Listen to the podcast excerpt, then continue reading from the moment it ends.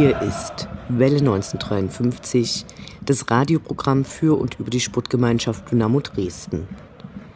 Auch wenn sich viele Fans es wünschen, auf Fake-Portalen schon ein neuer Trainer und somit der Abschied von Mike Walpurgis verkündet wurde, bleibt jetzt erst einmal alles wie es ist.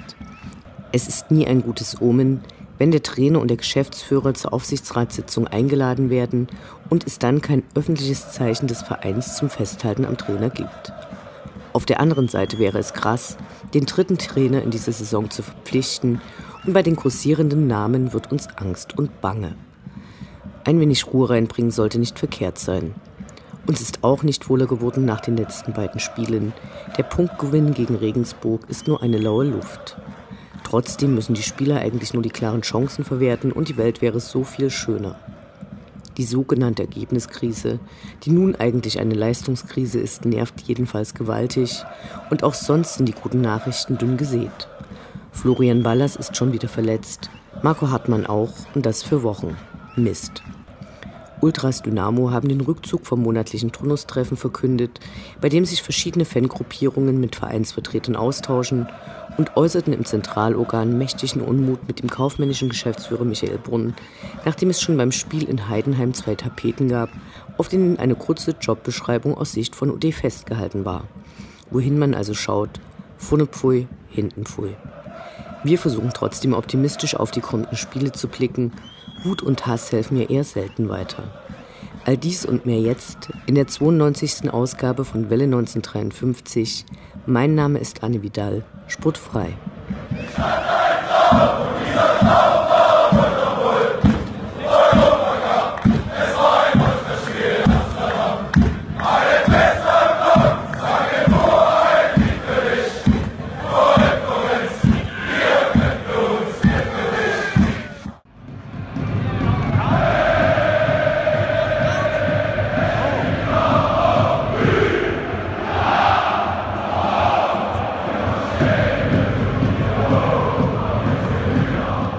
Der Blick zurück. Was ist passiert? Was war großartig? Was hätte nicht geschehen dürfen? Infos zu den absolvierten Liga- und Pokalspielen.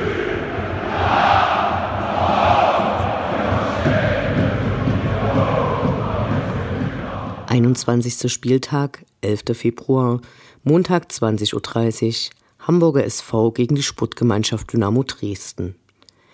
Eines der Highlight-Spiele des Jahres stand an, denn nicht wenige Dynamo-Fans hatten Dynamo noch nie im Volksparkstadion gesehen. Und so machten sich, nachdem die Klagen über die blöde Anpfiffzeit am Montagabend verklungen waren, sehr viele schon am Wochenende in Richtung Hamburg auf. Ein krasser Kontrast.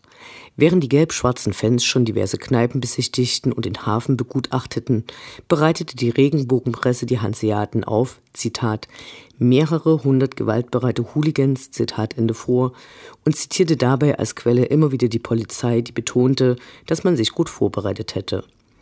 Das schwante einem nichts Gutes, ist doch Hamburg nach G20 und auch dem letzten Ausflug dorthin, als die Polizeikräfte wahre Pfefferspray und Prügelorgien im Gästeblock veranstaltete, in dieser Hinsicht gefährliches Gebiet. UD hatte zum Treffpunkt eines Fanmarsches auf einen ca. zweieinhalb Kilometer vom Stadion entfernten Parkplatz eingeladen. Der Markt war innen und außen durch Polizeiketten gesichert. Das hielt jedoch niemanden ab, sich nochmals ordentlich für den Abend zu stärken. Vom Beginn wurde dann nochmal eindringlich durch den Capo darauf hingewiesen, dass sich niemand provozieren lassen solle. Durch ein wenig erleuchtetes Eigenheimviertel ging es dann zum Stadion. Nach und nach wurde die Beleuchtung immer spärlicher, der Wald immer dunkler. Kaum zu glauben, dass die Stadt Hamburg nicht regelmäßig mit dieser Gefahrenquelle bei Abendspielen beschäftigt ist. In der Nähe des Stadions gab es dann am Anfang des Fanmarsches ein bisschen Pyro fürs Bild. Die Polizei setzte umgehend ihre Helme auf und begann Eintrittskarten zu kontrollieren. wenn sonst nichts zu tun ist. Kurz vor dem Stadion wurde die Situation dann noch ein wenig absurder. Als Hochsicherheitsspiel angesetzt, bei dem im Stadion kein Alkohol ausgeschenkt wird, trafen die Dynamo-Fans vor den Toren noch auf einige Kioske, die sich gut vorbereitet hatten und zapften, was das Zeug hielt. Direkt am Stadion präsentierte die Polizei einige ihrer Wasserwerfer. Schließlich ist es Steuerverschwendung, wenn die nicht ab und zu der Öffentlichkeit gezeigt werden. Das Passieren der wenigen geöffneten Tore zog sich dann lange hin, auch wenn im Nachhinein einige berichteten, überhaupt nicht kontrolliert worden zu sein. Sportlich wurde nicht viel erwartet, wenn auch vielleicht tief im Herzen erhofft. Zu Beginn der Partie wurden zahlreiche Fahnen im Ober- und im Unterrang geschwenkt und Pyro abgebrannt. Und zwar richtig, richtig viel. Der Rauch war teilweise so dicht, dass unmöglich zu sehen war, ob das Spiel unterbrochen wurde oder nicht. Die Fotos im Nachgang waren einfach utopisch und wurden zu Recht weit verbreitet. Zum Glück bekamen nicht viele Fans mit, dass die Polizei es zu diesem Zeitpunkt für eine gute Idee hielt, sich behelmt in die Mundlöcher zu stellen. Schiedsrichter Frank Willenburg zeigte eine gute Leistung und verpfiff sich selten. Dynamo kämpfte auf dem Rasen, das hatte man auch so länger schon nicht gesehen. Allein die Chancenverwertung. Cheftrainer Mike Walpurgis musste grippebedingt aussetzen und wurde durch Co-Trainer Ovid Hajou vertreten. Die Stimmung war gut, viele unterstützten lautstark. Trotzdem muss konstatiert werden, dass 2000 engagierte Leute mehr bringen als 8000 mitgereiste Fans, die für die eigene Laune auf das Geschehen auf dem Platz angewiesen sind. Nur beim Ost-Ost-Ostdeutschland marschierten alle mit. Der HSV-Support war zumindest in deren Kurve laut und geschlossen und mit 46.000 Zuschauern waren auch wieder mehr da als in den letzten Wochen. Nach der Halbzeitpause kämpfte Dynamo weiter. Viele hofften noch auf ein Tor oder wenigstens das Unentschieden. Im Unterrang wurde die zweite Choreo des Abends präsentiert, die an die aus dem Hinspiel anknüpfen sollte. Damals hatte es ironisch geheißen, im Tal der Ahnungslosen werden heute noch Dinos gejagt. Diesmal wurde ein Dino während des Gassenhauers, wenn wir in die Elbe scheißen, gibt's in Hamburg was zu beißen, mit einem Stück braunen Stoffes gefüttert. St. Pauli wurde als Zecke am Po des Dinos dargestellt. Naja, assoziativ eher Grundschulniveau. Auf der Gegenseite wurde mit einem großen Banner Sachsen und insbesondere Dresden geschmäht, wohl auch in wessihafter Unkenntnis, dass der Solidaritätszuschlag auch durch ostdeutsche Arbeitnehmer zu entrichten ist.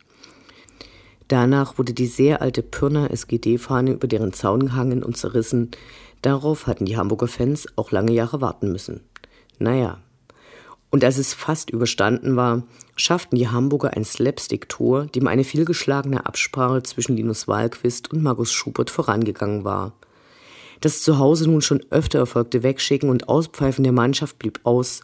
Die Mannschaft kam zum Zaun und erhielt für ihren trotz der Niederlage respektablen Auftritt, der zarte Hoffnung keimen ließ, ihren Applaus.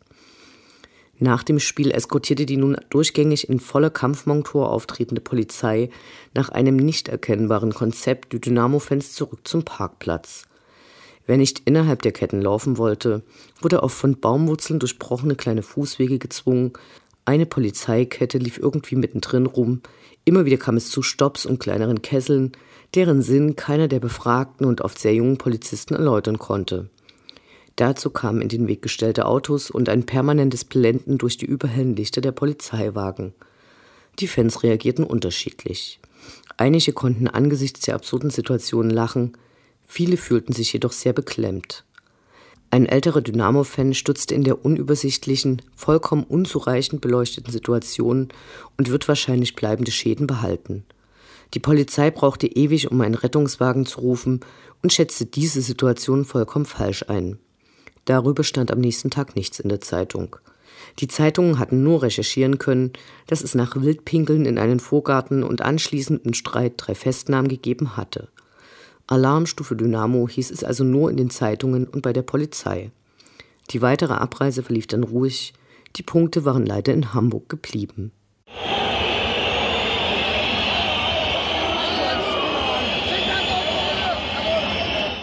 22. Spieltag, 17. Februar, Sonntag 13.30 Uhr, Sportgemeinschaft Dynamo Dresden gegen SSV Jan Regensburg. Gegen Jan Regensburg sollte unbedingt der erste Sieg des Jahres 2019 her. Temperaturmäßig war schon Frühling, die Sonne lachte. Die Appelle für guten Support im ganzen Stadion waren ernst gemeint. Vor der Hornbach-Tribüne hing ein großes Banner, das zur Unterstützung animieren sollte. Capus Sub und Stadionsprecher Peter Hauskeller präsentierten ein Video, das den Zusammenhalt beschwören sollte. Darin leider alle möglichen Niederlagen. Das Video wurde den Spielern als Motivation gezeigt. Komische Idee, die Jungs kurz vor Anpfiff zum Beispiel an die Köln-Klatsche zu erinnern.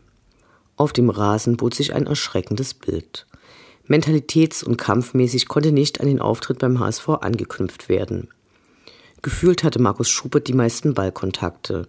Das war nicht schön, viel zu oft stand er im Mittelpunkt des Geschehens. Gerade in der Anfangsphase des Spiels konnten wir unseren Augen kaum trauen. Die Regensburger drückten wie ein Heimteam und die ersten Minuten ließen sie kaum gegnerischen Ballbesitz in ihrer Hälfte zu. Dynamo kam danach zwar etwas besser ins Spiel, ein schöner Anblick war diese Partie allerdings nie. Das Remis war leistungsgerecht, aber weder der trägische und glückliche Sieg noch irgendeine Zuversicht auf die nächsten Spiele konnte erlangt werden. Die Mitmachquote in den Sitzbereichen ließ, abgesehen von den Anfangsminuten, dann trotzdem stark zu wünschen übrig. Willkommen im modernen Fußball, denn auch das macht ihn aus. Da bejubelten Leute auf der Hunbach-Tribüne noch den Abseitstreffer von Kone, als allen anderen im Stadion klar war, dass dieses Tor nicht zählt. Sonst gab es nichts zu feiern. Während im K-Block bis zum Spielende Support gezeigt wurde, beschränkte sich das restliche Rund auf ein paar Klatscher und gegen Ende wurden immer mehr gepfiffen. Die Verunsicherung der Mannschaft wurde mit den Pfiffen nicht geringer. Die Spielerwechsel um Minute 70 herum ließen das Dresdner Spiel endgültig abflachen, obwohl das eigentlich nicht vorstellbar war. Auffällig war, dass die ausgewechselten Spieler mit niemanden abklatschten, die schlechte Stimmung ist überall. Janice Bürnt gilt es positiv zu erwähnen, er spielte ab Minute 74 offensichtlich mit starken Schmerzen. Dafür, dass er kaum noch laufen konnte, hat er sich gut gehalten. Am Ende war es sogar ein glücklicher Punktgewinn. Das Spiel hatte keinen Sieger verdient, aber Dynamo den Sieg sowas von gebraucht. Musa Kone und Haris Duljevic scheiterten mit ihren Großchancen, der schöne Ebert-Freistoß wurde leider pariert, Markus Schubert konnte wiederum zum Glück alle gefährlichen Schüsse der Regensburger abwehren. Die Wiedererlangung der Heimdominanz, die als eines der Ziele der Saison ausgegeben worden war, ist jedenfalls derzeit überhaupt nicht in Sicht. Wie die erreicht werden soll, wenn auf den Rängen wenig bis nichts passiert, ist aber auch unklar. Die Rufe nach einem erneuten Trainerwechsel wurden lauter, die Art und Weise der Kritik ist dabei ziemlich krass. Das dritte Spiel in Folge ohne Dynamo-Tor, es war einfach ein Fußballnachmittag zum Vergessen. Paragraph 1. Die Würde des Fans ist unantastbar. Schön wär's. Fußball als Experimentierfeld. Über Probleme im Spannungsfeld zwischen lebendiger Fankultur, Kommerzialisierung und staatlicher Repression.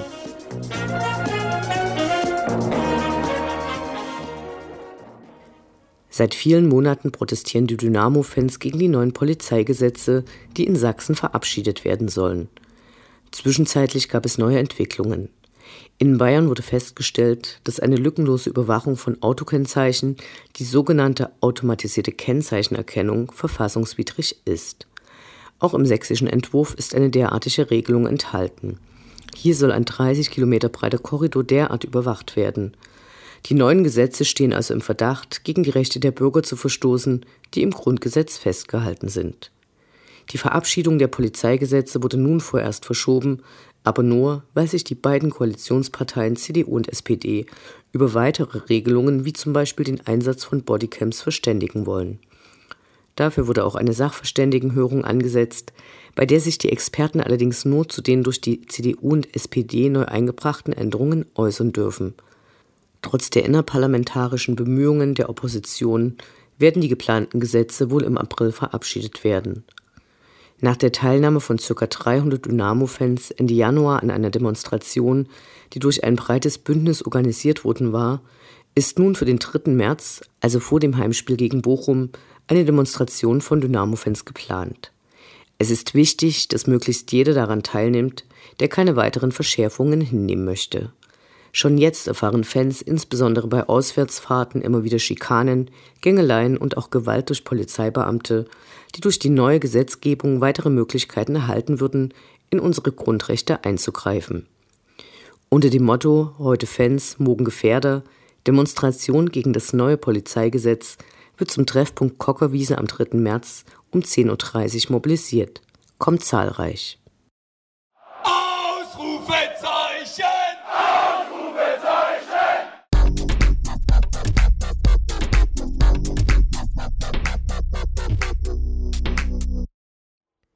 Der Blick nach vorn. Die nächsten Spiele, die nächsten Termine. Hoffnung und Zuversicht. Niederlage oder Ufter.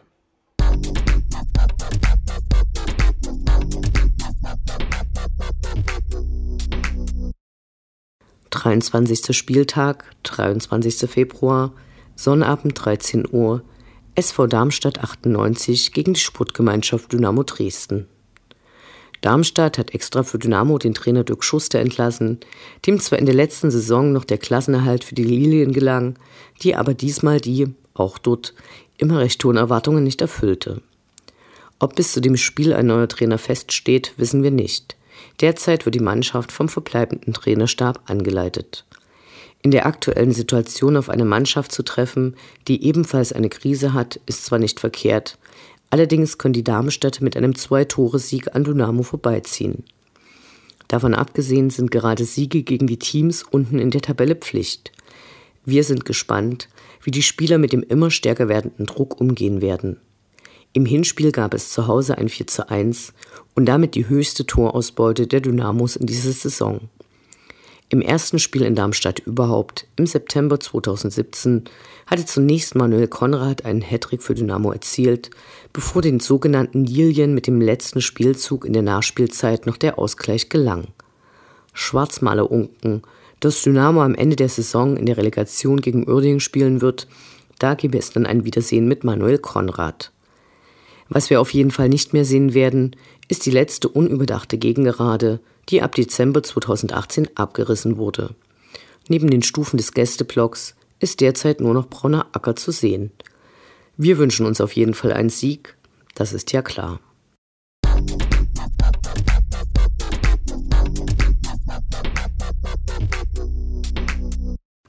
Vierundzwanzigster Spieltag, 3. März, Sonntag 13.30 Uhr, Sportgemeinschaft Dynamo Dresden gegen VfL Bochum 1848. Und wieder einmal kommt der Schacht des Westens zu Besuch. Derzeit stehen sie mit 30 Punkten auf Platz 8, haben aber ihre letzten drei Spiele verloren, unter anderem gegen die derzeitigen Absteiger Sandhausen und Ingolstadt und empfangen vor ihrem Auftritt hier noch Holstein Kiel. Es geht also auch anderen Vereinen nicht so richtig gut. Ein schwacher Trost, zumal sie hier zum Befreiungsschlag ausholen könnten. Auch hier muss Dynamo eigentlich drei Punkte erkämpfen. Dynamo Ali.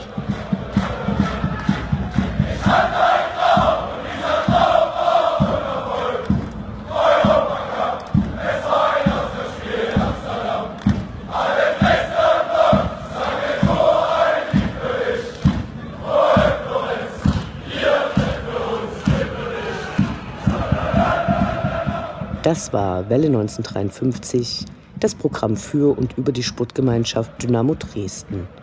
Eine neue Sendung über die SGD, uns, die Fans und alle Neuch- und Widrigkeiten auf dem Weg zum Europapokal gibt es in zwei Wochen bei Coloradio und zum Nachhören im Internet auf welle1953.net als Podcast, den ihr selbstverständlich abonnieren könnt, um keine Sendung zu verpassen. Mein Name ist Anne Vidal. Auf Wiederhören. Bis zum nächsten Mal.